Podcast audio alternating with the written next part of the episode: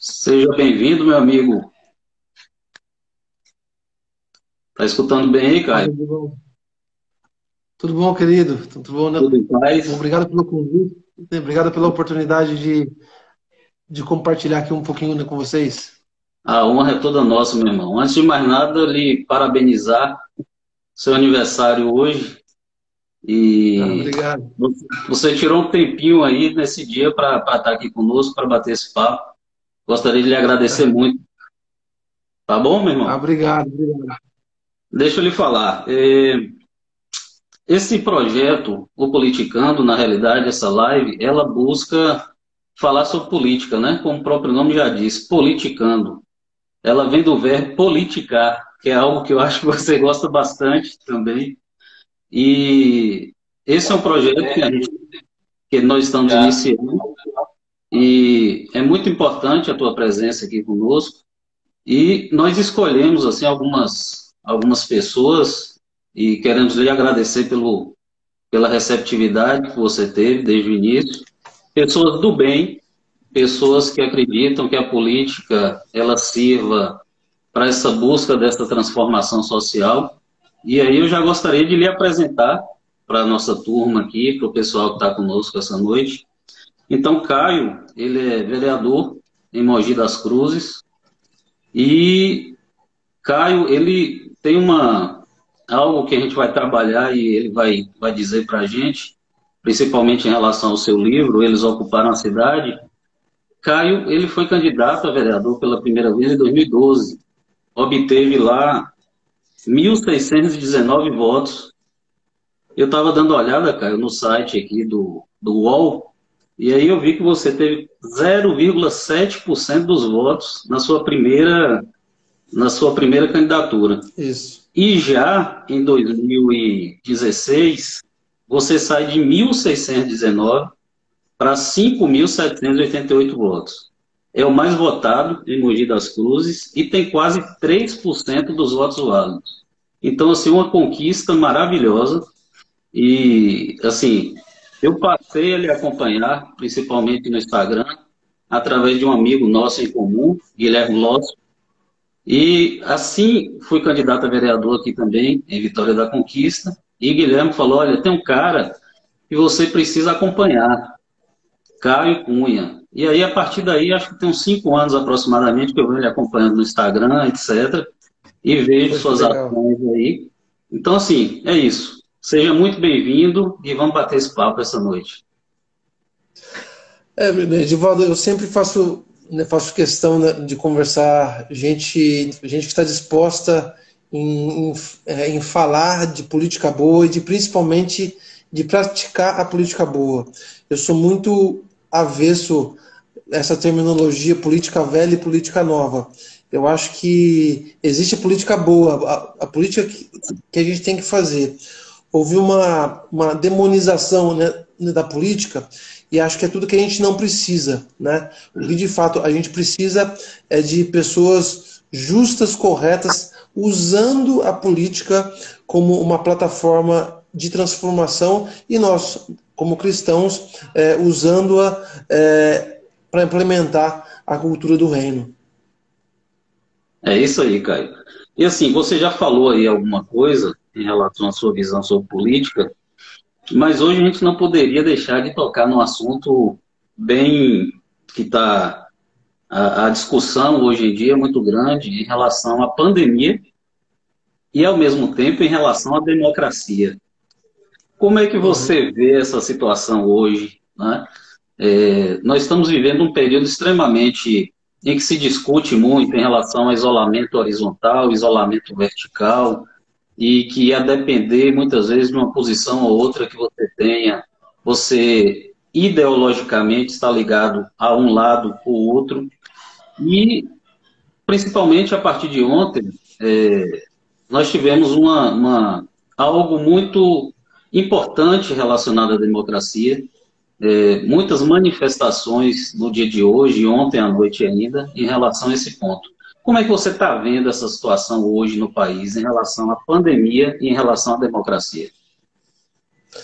Eu, eu, eu acho que, infelizmente, é, os assuntos eles, eles, se, eles se cruzaram é, em, momento, em, um, em um momento delicado. Né?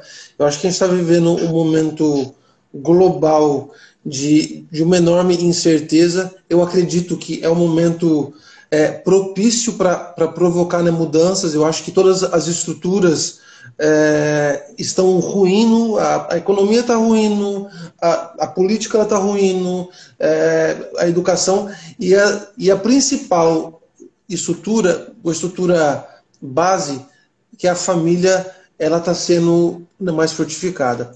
Mas, mas voltando né, lá para o assunto né, da pandemia, eu acho que é, é bom, é, em um momento tão delicado como esse, tudo que a gente não precisava, tudo que a gente não precisava era, era, era de discursos inflamados incitando uma insegurança é, política. Né? É, eu, eu acho que o grande líder, na verdade, no momento né, de crise, ele assume a responsabilidade não para dividir, mas para dialogar, para trazer fusão, talvez que nunca tenha tido, mas ele tem que ser esse grande né, protagonista. Né? infelizmente não é isso né, né, que a gente tem visto. Né? É, é, quando, quando, na verdade, o ministro né, da Saúde, que o único erro dele foi, foi se pautar pela ciência, foi, foi se pautar pelo, pelo que o mundo todo está se pautando, é, um cara técnico né, foi demitido. Então, assim, eu eu estou muito. Eu, eu, além de agora estar né, tá muito né, preocupado, não só com a saúde, mas contra a recessão que vem né, logo em seguida, é, mas eu começo a ficar né, muito preocupado né, também com a situação é, é, da democracia do nosso país. Né? Eu acho que algumas coisas é, precisam ter mais zelo, zelo para se falar, ou se não falam, mas de como se expressar. Eu, eu acredito que a gente fala muito mais pelas nossas atitudes do que pela nossa própria fala, né?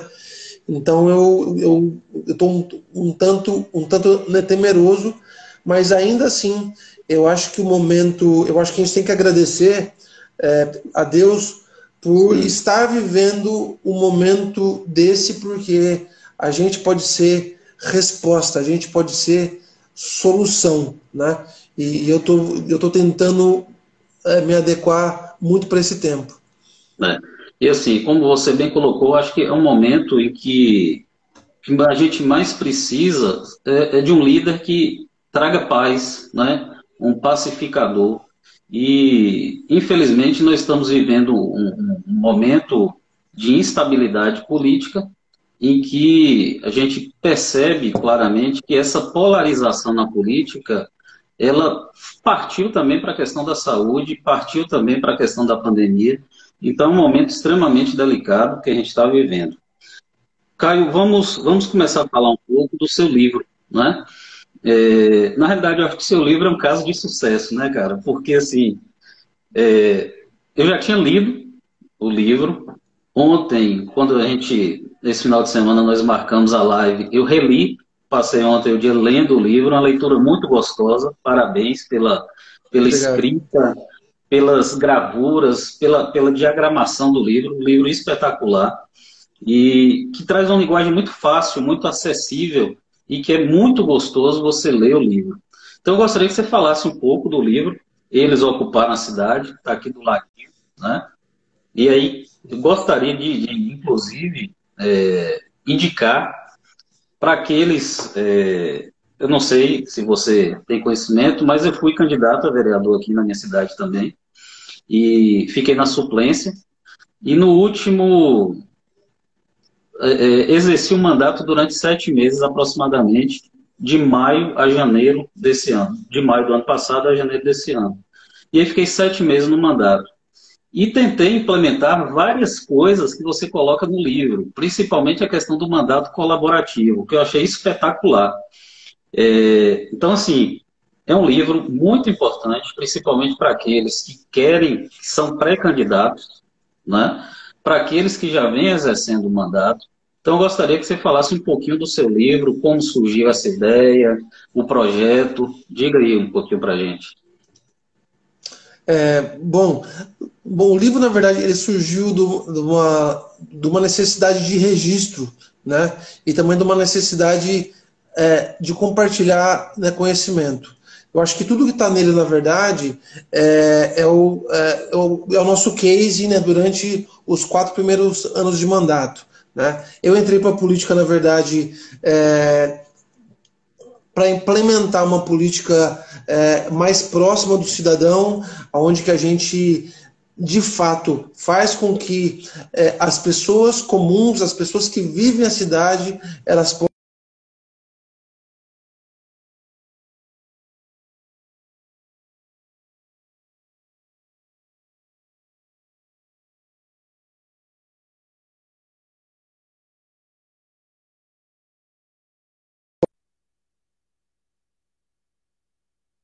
Né? É... é você está me ouvindo? É que tô, travou tô aqui. Ouvindo. Tô ouvindo. Tá, então tá ouvindo. É, é, então, assim, é, eu não, eu não. A minha missão né, como mandato era criar essa metodologia de mandato né, colaborativo. Hoje eu tenho, na verdade, uma rede de pessoas que chamam 300, mas a gente já é mais do que 300. Né? Então, assim, eu tenho todos os tipos de pessoas da cidade é, que estão representadas no nosso mandato, e essas pessoas, além de me fiscalizar, elas trazem as demandas é, ou dos seus bairros ou dos temas que elas vivem é, de forma é, permanente é, e também me ajudam é, na cocriação de soluções para a cidade. então, cara, a gente fez isso bem na metodologia do erro e acerto, né? A gente não estava copiando nenhuma metodologia. Então a gente foi testando, a gente foi testando, e, e além do resultado é, de qualidade né, que nós trouxemos para a Câmara Municipal, assim, os indicadores da Câmara mostram que é, nós somos o, o, que apresentou o maior número de projetos né, de qualidade, ofício, indicação, requerimento, moção, ou seja, por que isso? Por causa da participação. É, e, e, além disso, teve um, um reflexo também, por consequência, um reflexo eleitoral. Sim. Porque você vive. Eu acho que você vive a política e não deve ser diferente aí para você. Para você virar referência no meio da política, não adianta você dar resultado. Não adianta você ter um projeto bom, uma Sim. iniciativa boa. Você só vira referência a partir do momento que você tem voto. Isso. Então, assim, eu tinha muito é. resultado apresentado, né? É, porém, eu ainda era um moleque que era o último colocado, que tinha 1.600 votos. Sim. Né? Então, é, eu em 2016, eu vim para a reeleição é, e aí eu fui o mais votado. Né? Não só da minha cidade, mas como de toda a região aqui de 10 cidades. Né? Então, isso, na verdade, é, não só a cidade, não só a região, até por conta né, da internet, muitas pessoas, é, muitos novos né, vereadores vieram me procurar. Assim, mas foi uma enxurrada né, do Brasil inteiro, né? Gente de, de longe vindo no meu gabinete, coisa e tal. E aí eu entendi que eu precisava sistematizar isso para compartilhar. Maravilha. E aí eu, aí em três meses, na verdade, a gente fez o livro, né? É um desafio, eu nunca tinha feito um livro antes. É, um, é, um, é, um, é uma aventura super legal assim, de fazer, é uma emoção incrível depois de pronto, né? É terrível, né? meio que o processo, mas depois de pronto eu, é, ele é muito até, gostoso. Até, até e, sair, né? É, é, é, um parto, né? É. é mas, igual, é mas, de... é. E hoje, na verdade, eu tenho. Eu, eu, depois do livro, eu comecei a dar muita palestra fora né? Uhum. Então, assim, eu, só ano passado eu fui, né, eu fui em 21 cidades né, do Brasil né, diferente, né, fui para Argentina, por conta é, uhum. dessa metodologia que a gente criou do mandato né, colaborativo. Maravilha, Caio. É, e assim, você coloca, é, é, utiliza durante o livro todo o ser mais fazer é igual a transformar. E dentro do é. C é que você traz justamente a questão do engajamento, né? Do engajamento das pessoas, etc., que entra na questão dos 300 que você abordou aí. Eu achei interessante um, um ponto que você coloca em relação ao engajamento, que é a transformação do cidadão de ativista de sofá, né, para participar do engajamento. Como é que você vê isso hoje? Eu, salvo engano, você escreveu o livro em 2008, 2018, não é isso? 2018? É, é 2000, 2017. 2017. De lá para é. cá, você acha que esses ativistas aí do sofás, eles aumentaram ou diminuíram? O que, é que você acha em relação a isso? É, eu, eu acho assim que eu acho que a gente está num processo de evolução. Em 2012, é, era engraçado, porque quando eu falei né, para algumas pessoas que eu ia ser candidato, é, é, elas, ah, não, Caio, não faz isso não, coisa e tal. Ninguém acreditava em política. Ninguém entendia que a política era necessária. É, por conta da eleição de 2018, aconteceu um boom. Aconteceu um boom na política. Né? É, porém, um boom de uma forma muito imatura, sabe? É, é muita gente que, é, que discute esquerda e direita como fosse Corinthians e São Paulo. Verdade. Como se fosse Vitória e Bahia. Né? É, ou seja, e não tem nada a ver uma coisa com a outra. É, então, assim, o brasileiro ele traz para a discussão política uma emoção, uma, uma, uma apaixonite é, futebolística, sabe? É uma, é, é uma paixão inflamada muito associada à questão né, do futebol, do tipo, eu morro por esse time, né? É, o meu time é melhor e pronto, acabou. Não fale mal do meu time, sabe? E, então, assim, mas é, eu procuro sempre ver o lado bom eu acho que, inevitavelmente, hoje, embora de forma muito imatura, as pessoas estão discutindo mais políticas do que antes. Agora, Sim. cabe a nós, agentes públicos, a levarmos informação de qualidade e a proporcionarmos ambientes é, de participação para que o cidadão comum, de fato, se envolva e protagonize na política. Concordo plenamente com você. Durante o, o, o tempo que eu estive no mandato aqui também, eu procurei é, é, trabalhar também dentro dessa questão da educação. Né? E eu vejo que você trabalha isso no seu mandato, de levar a população a entender o que é a política, né? qual é a função do vereador, é, que o vereador, na realidade, ele tem uma limitação muito grande, você até coloca isso no livro, e, e vivenciando, a gente consegue perceber isso, que o vereador, muitas vezes as pessoas imaginam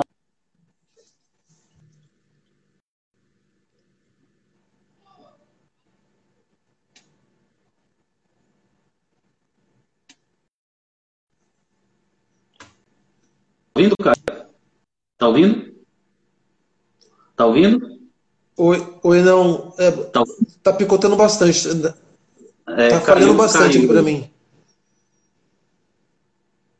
Vou repetir. Então, assim, as pessoas, na realidade, elas, elas não têm muitas vezes a noção do que é ser um vereador. E aí eu quero aproveitar já outro ponto aqui. Tá, tá escutando? Eu não, eu não tô conseguindo ouvir, Divaldo. Tá, tá escutando, Caio? Tá picotando muito. É, tá picotando muito.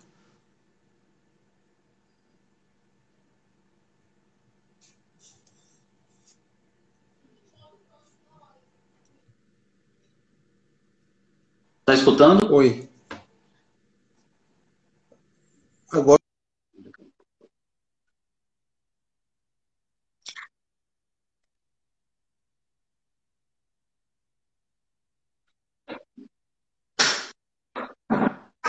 Vocês estão escutando, pessoal?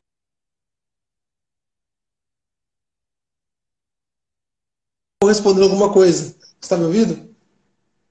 Tô, tô, agora tô. Deixa, sim, então assim, é, dentro dessa questão do vereador, da função do vereador, a gente sabe que ele tem uma função extremamente limitada. Está escutando, né? Tô.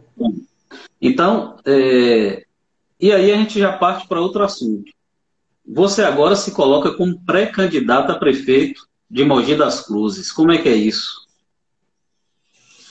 É um, é um, é, um, é uma loucura santa, né? É, é que isso faz parte do nosso propósito, né?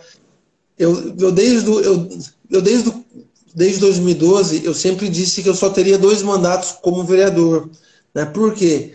Porque eu acredito que é, que já que eu falo muito de inovação na política, é, nós temos que permitir a renovação. Né? E se você olhar para qualquer cidade do Brasil,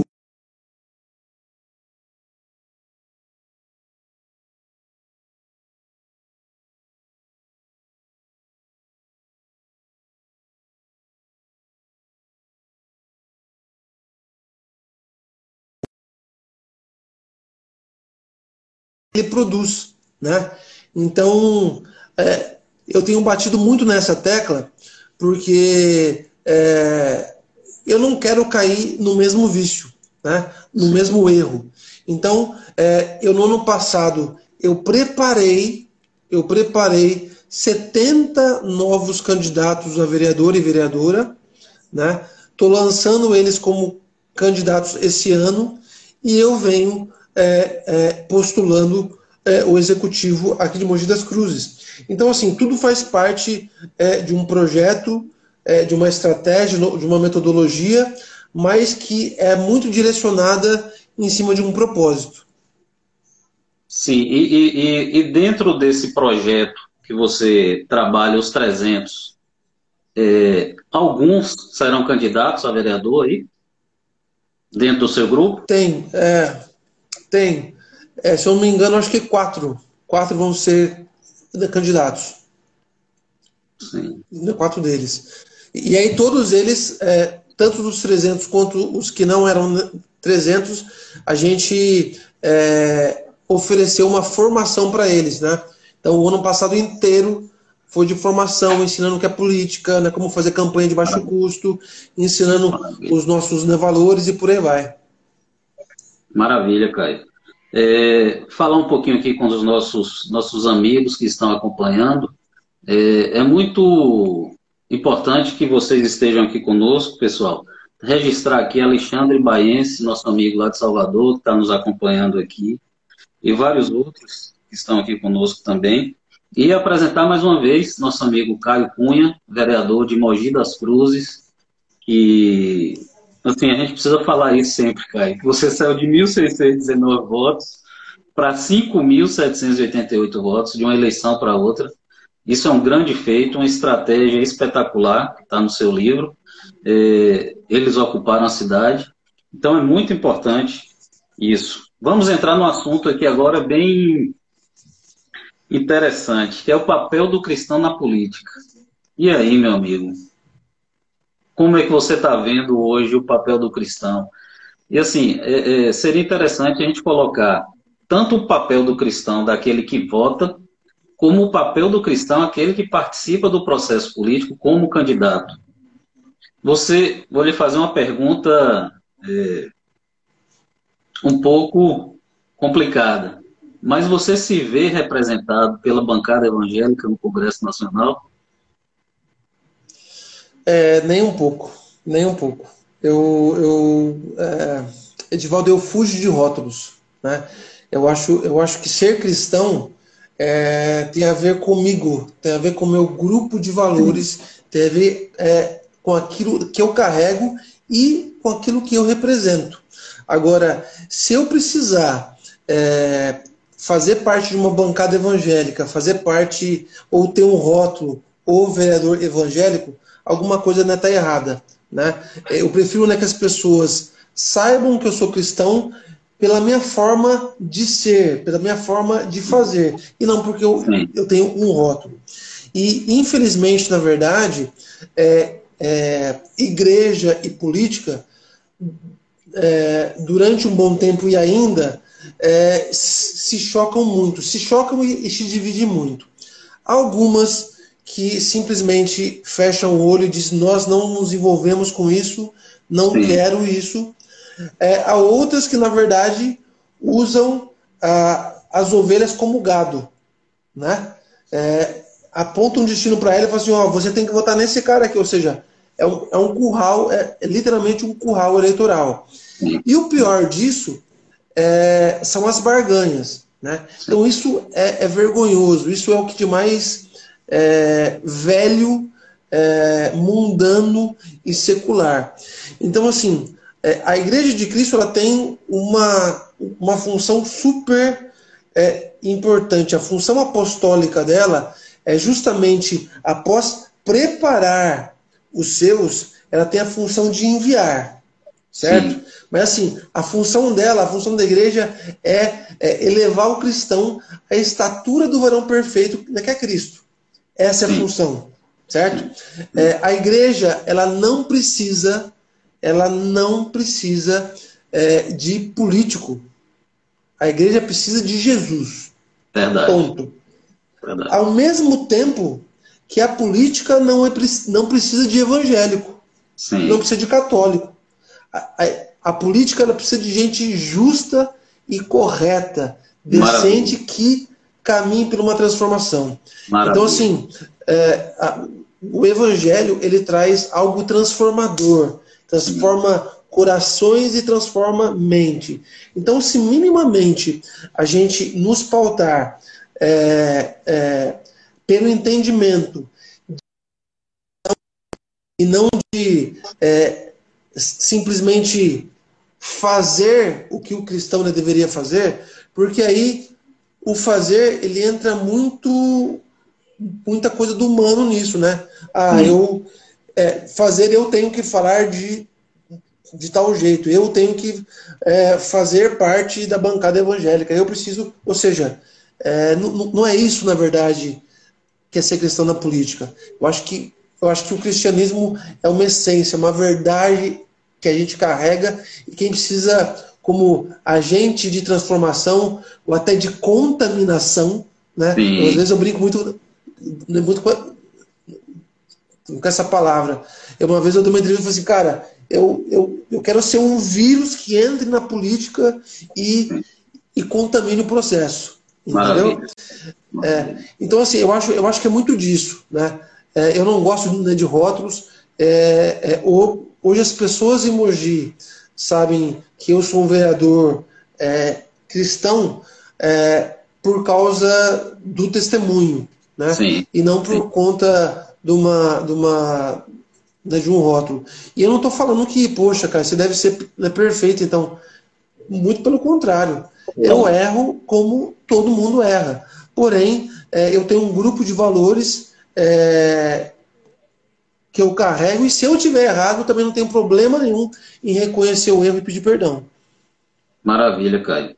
É, e assim, o que a gente percebe muito também dentro, dentro desse aspecto da política é que nós temos muitos representantes, inclusive na Bíblia, né, que falaram sobre política. E é como você disse aí, olha, é, muitas igrejas resolveram se afastar do processo político. Não, política não é de Deus, isso e aquilo, nós não vamos nos envolver.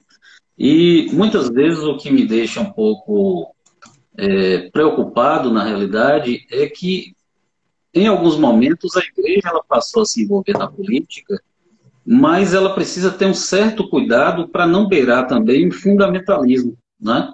naquele sentido de que só nós que estamos corretos, só nós que, é, é, vamos colocar assim entre aspas, nós temos a verdade, e a gente vê dentro da Bíblia, principalmente no exemplo que Jesus traz para nós, que o discurso de Jesus foi um discurso muito de, de inclusão social, né? do órfão, da viúva, né, do pobre. Então, esse discurso de Jesus, que eu acho que é o que deve realmente nortear é, a política, nossos passos na política, para que a gente realmente utilize a política como serviço. Né? Eu acho que o grande, o grande ponto é esse, a importância é essa.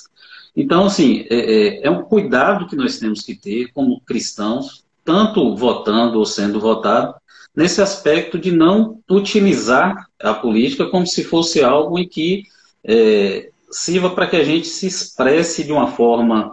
Exemplo, é, nós vamos para o plenário de uma Câmara de Vereadores entoar um hino. Né? Então, ali, de repente, não é o local adequado para a gente fazer isso.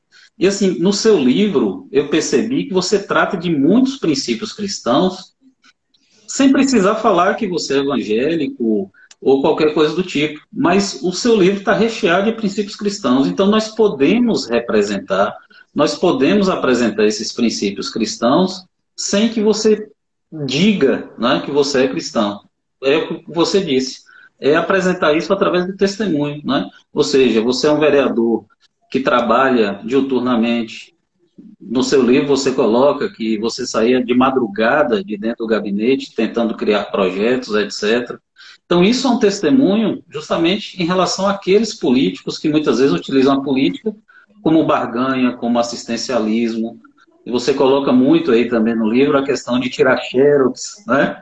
De fazer isso, fazer aquilo, em troca do voto. E aí a importância também da população entender qual é a função do vereador, né?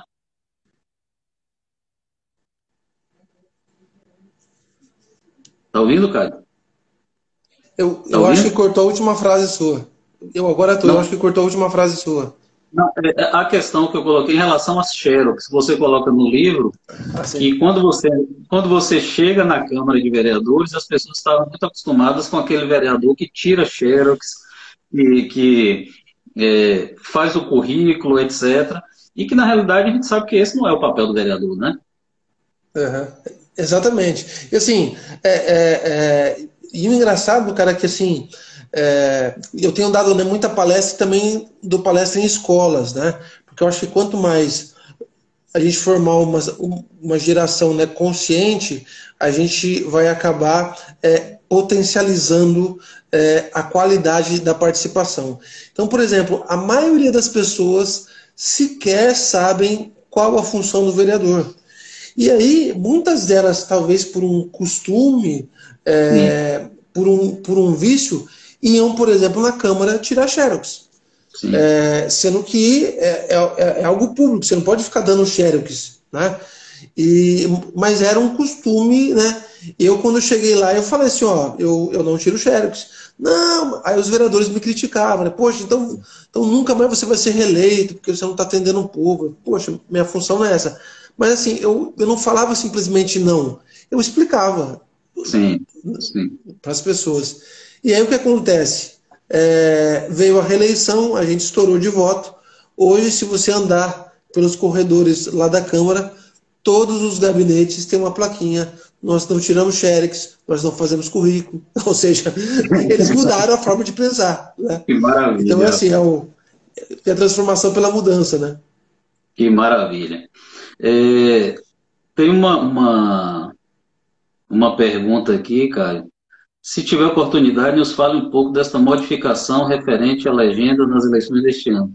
Aí a gente vai deixar para um, um momento mais adequado. É, então, dentro dessa questão da Câmara de Vereadores, é, você poderia falar um pouco para a gente da função do vereador, como é que ele exerce essa função, como é o dia a dia do vereador?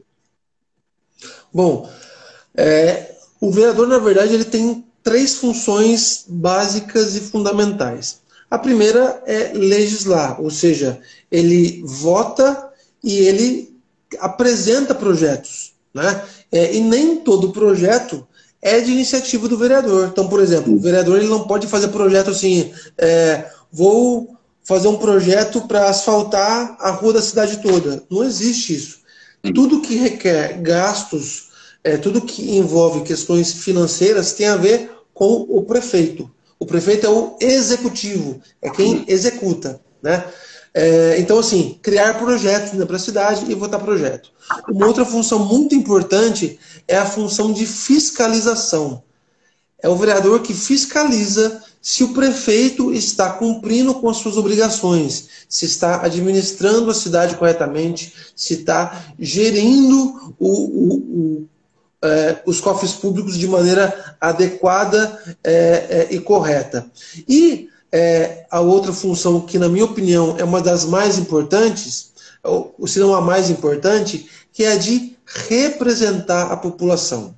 É, dentre todos os políticos, é, é, o vereador, é o político, é a figura mais próxima da população. Então, Sim. assim, se você fala em representatividade, só tem lógica uma pessoa ser representante da outra se essas duas conversam. Sim. Certo? Sim. Se essas duas dialogam, se essas duas se conhecem. Como é que eu posso é, representar o Edivaldo se eu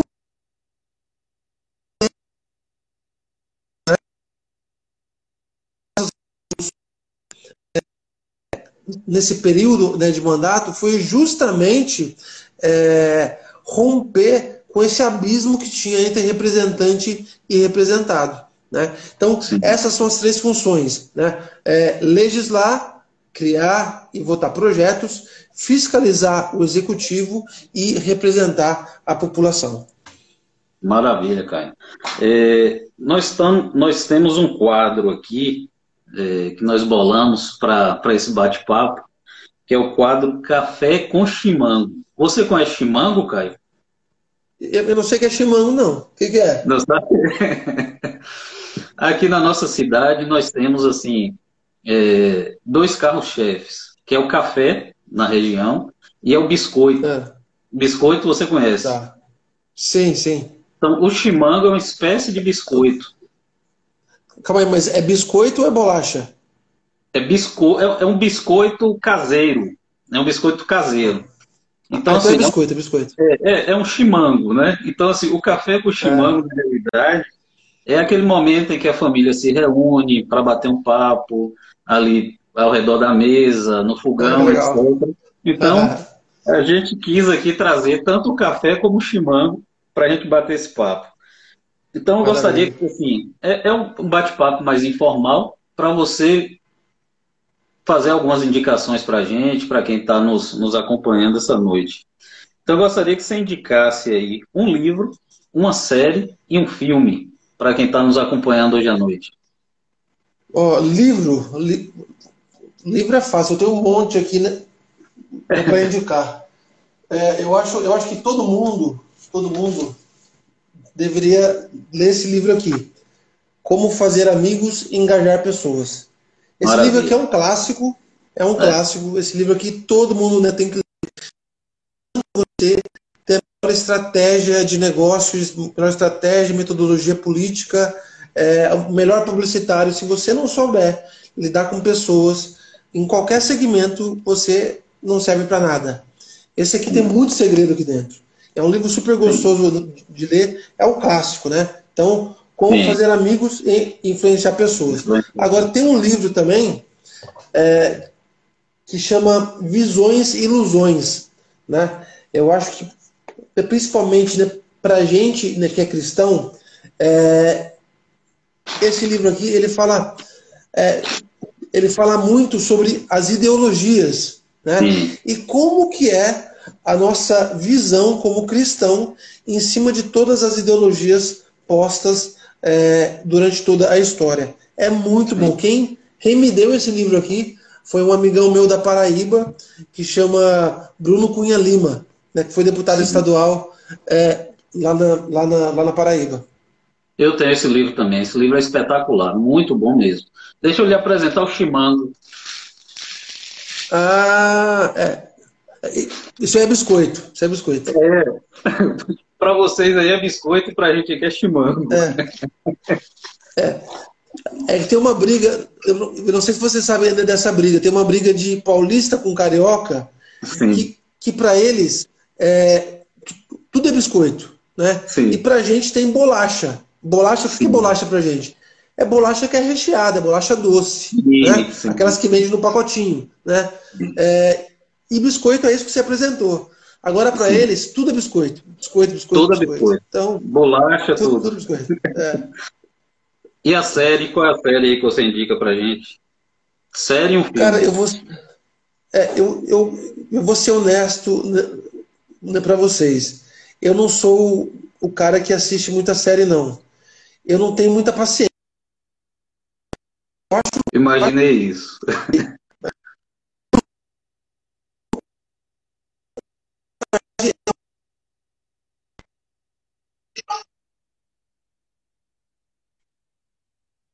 Repete, repete novamente, que deu uma cortada. Tá. Ah, a série, na verdade, eu não sou, eu não sou um cara né, que acompanha muita série. Por quê? Porque assim, é, a Netflix, por exemplo, põe temporada por temporada. Então, assim, quando fica tudo pronto, quando eu sei que acabou, aí eu vou assistir. É. Porque já Sim. pensou, né? Você assiste uma parte, tem que ficar esperando. É, é, é muito ruim isso. Né? É. é. Então, assim, eu até hoje eu assisti uh, Lost, né, né, junto com a minha filha, uma, uma série interminável. É, é, assisti Crawl, né? E, e comecei a assistir é, The, The House of Cards, né? Que, que é mais nosso meio. Agora eu vou assistir tudo, porque agora acabou já, então eu assisto tudo. Rapaz, eu lhe confesso que eu comecei a assistir House of Cards e fiquei meio. Falei, não, é... a série é pesada, né? Em relação à política. É pesada. Eu vou, eu vou, é. eu vou lhe indicar outra série que trata de política também, assim, no, no, aspecto bem legal da política, que é sobrevivente designado. Você já, já, já viu? Ah, eu, eu, eu, eu, eu, vi alguns episódios, mas, mas, não, mas não dei continuidade. É, é muito jóia também. E o filme? Cara, é, filme assim, a gente tem uma brincadeira aqui em casa, porque é o seguinte, eu, eu chego em casa sempre muito tarde.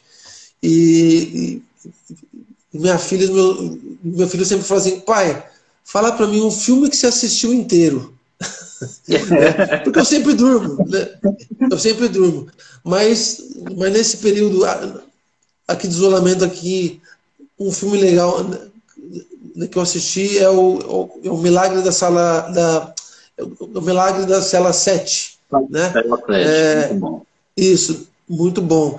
Mas eu assisto muito documentário, eu gosto muito de, de, de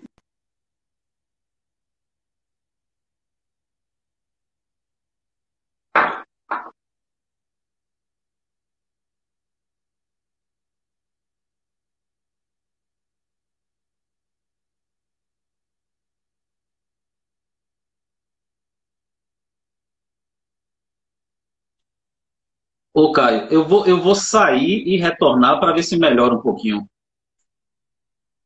Não melhora, não?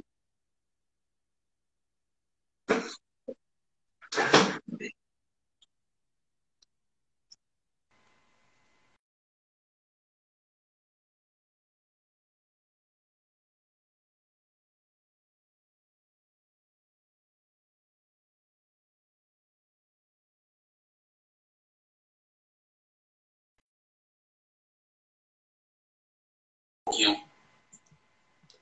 Oi, tá ouvindo? Agora, Agora sim. sim. Agora sim. sim. Aí você tá falando do filme. É o, Milagre na É o Milagre da Cela 7. Né? Muito bom, muito 7. bom. É. Você chorou eu, muito? E... Conta aí pra. Oi? Chorou muito? Chorou muito? Não, eu, eu não choro, cara, em filme. Assim, é engraçado. Minha, minha mulher ela fica até brava. Ah, você é muito insensível mas eu não, mas eu não choro. Ô, Caio, é, me diga aí uma referência na política no Brasil e no mundo.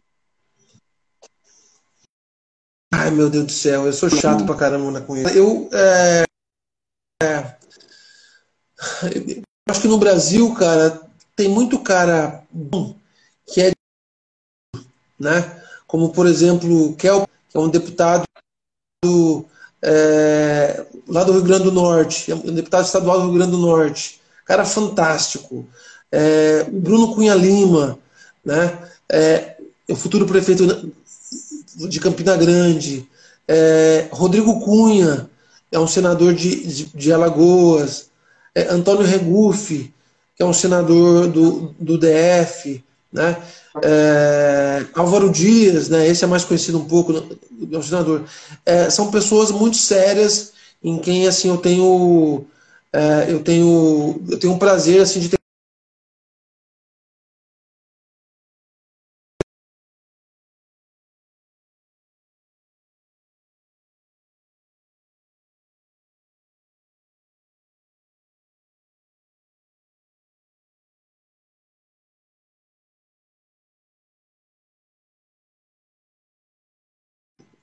cara fantástico, né? Eu acho que o, eu acho que o presidente né, do Canadá também é um cara novo, muito inovador, que tem trazido é, é, é um, uma, uma linha né, diferente né, de participação na política. Eu gosto bastante dele. Maravilha, Caio. Futebol ou basquete? Jiu-jitsu. Jiu-jitsu. É. Não, eu, você não gosta de, de, futebol? De futebol você não, não gosta? Já joguei muito futebol, já joguei muito basquete, né? Muito basquete. É, mas depois de um tempo eu percebi que eu, machu, eu, eu, me machucava mais no futebol e no basquete do que no jiu-jitsu, né? Sim. E, e, eu sou muito competitivo, muito competitivo. Então, é, é, então eu prefiro né, o jiu-jitsu que tem que tem mais respeito, que tem mais é, tem mais de parceria, embora seja uma luta, né? Sim. Pizza ou hambúrguer? hambúrguer, hambúrguer. Hambúrguer. hambúrguer do, do Spock Burger. É. Uma pergunta aqui. Direita ou esquerda? Me diga. Cara, cara, essa é uma pergunta muito, muito capciosa. E, e que para responder ela, eu não posso me furtar de dar uma explicação. Né? Porque, né, como, é, é como eu disse né, para você, é, hoje as pessoas elas sequer sabem o que é esquerda e direita. Verdade. Não sabe. Se você perguntar para qualquer pessoa na rua, ela, ela vai achar, é, ela vai falar uma coisa que não tem nada a ver. Então é bom que isso fique claro. Então, assim, qual que é o meu posicionamento é, ideológico? Eu sou super favorável à liberdade econômica, entendo que o Estado ele tem a sua responsabilidade na redução da desigualdade social. E também acredito, eu acredito que a pauta de costumes é uma pauta da sociedade e não Sim. de Estado. Sim. Tá? Então, assim, é, o, primeiro, o que é esquerda e direita? Né? Todo mundo acha que, por exemplo, é, pauta moral é, é esquerda e direita. Esquerda e direita é um espectro econômico. Trata de economia pura e simplesmente. Do centro para a direita, liberdade econômica, ou seja, é, incentivo de que as empresas tenham cada vez mais liberdade sem intervenção do Estado. O Estado ele fica mais preocupado com educação, segurança e saúde. A parte da esquerda é, é a parte mais social, onde o Estado ele se sente responsável e oferecer tudo para a população. Né? É, é, tem uma questão né, social muito mais forte. Né?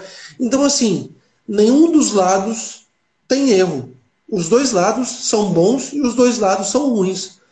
O, o que é péssimo disso tudo são as pontas, são os polos, as extremidades. Concordo é? plenamente. E quando, é, e quando a falta de respeito nas coisas. Então, assim, isso é, isso é completamente errado. Agora, tem muita gente que acha, principalmente cristão, eu vejo um cristão falando cada absurdo, cada absurdo, falando que não, é, é um absurdo um cristão ser de esquerda. Por quê? É uma, é, cristão tem que ser de direita. Calma aí, mas por quê?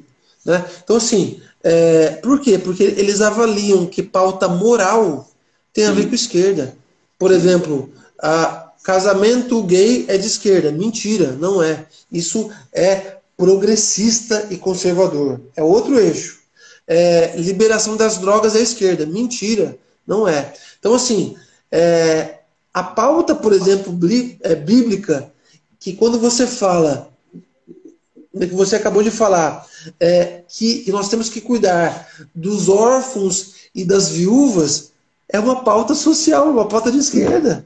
Sim, sim. Quando, quando a gente fala em ser próspero, né, é, é, em, em, em, prosperidade, é, em, em, ou seja, é uma pauta de direita. Né? Ou seja, não tem erro na, na esquerda e direita. O problema é que alguns partidos e algumas ideologias de esquerda se apropriaram de pautas é, progressistas e associaram elas. Né? Então, assim, hoje é, eu me considero, dentro desse polo econômico, eu me considero de centro-direita. Sim. Né? É, mas eu entendo muito que o Estado ele tem um compromisso social, principalmente em um país como o nosso de tanta desigualdade né, social. Sim, concordo plenamente com você, principalmente em relação aos extremos. Eu acho que os extremos eles não ajudam em nada, né? tanto a extrema direita como a extrema esquerda. Eu é, é, comungo muito de sua opinião também em relação a essa questão de direita e esquerda. Eu vou acrescentar só mais uma pergunta que você, inclusive, começou já falando no início do, da, do nosso bate-papo aqui, que é em relação. Eu vou lhe fazer uma pergunta. Nova ou velha? Ah. Eu vou lhe fazer uma pergunta. Nova tá. ou velha política? Você, inclusive, começou é... falando isso no início. É, política. Nova ou política. velha política? Tira, tira, a, tira a boa e tira a velha, política. Né? Eu acho política. que as pessoas precisam. Eu, eu acho que as pessoas precisam fazer uma outra diferenciação da política, que é algo muito bom, que é algo necessário. Todo mundo faz política, Divaldo. Quando você Sim. vai é, com a sua esposa no, no supermercado, você tem um valor X para gastar, não tem?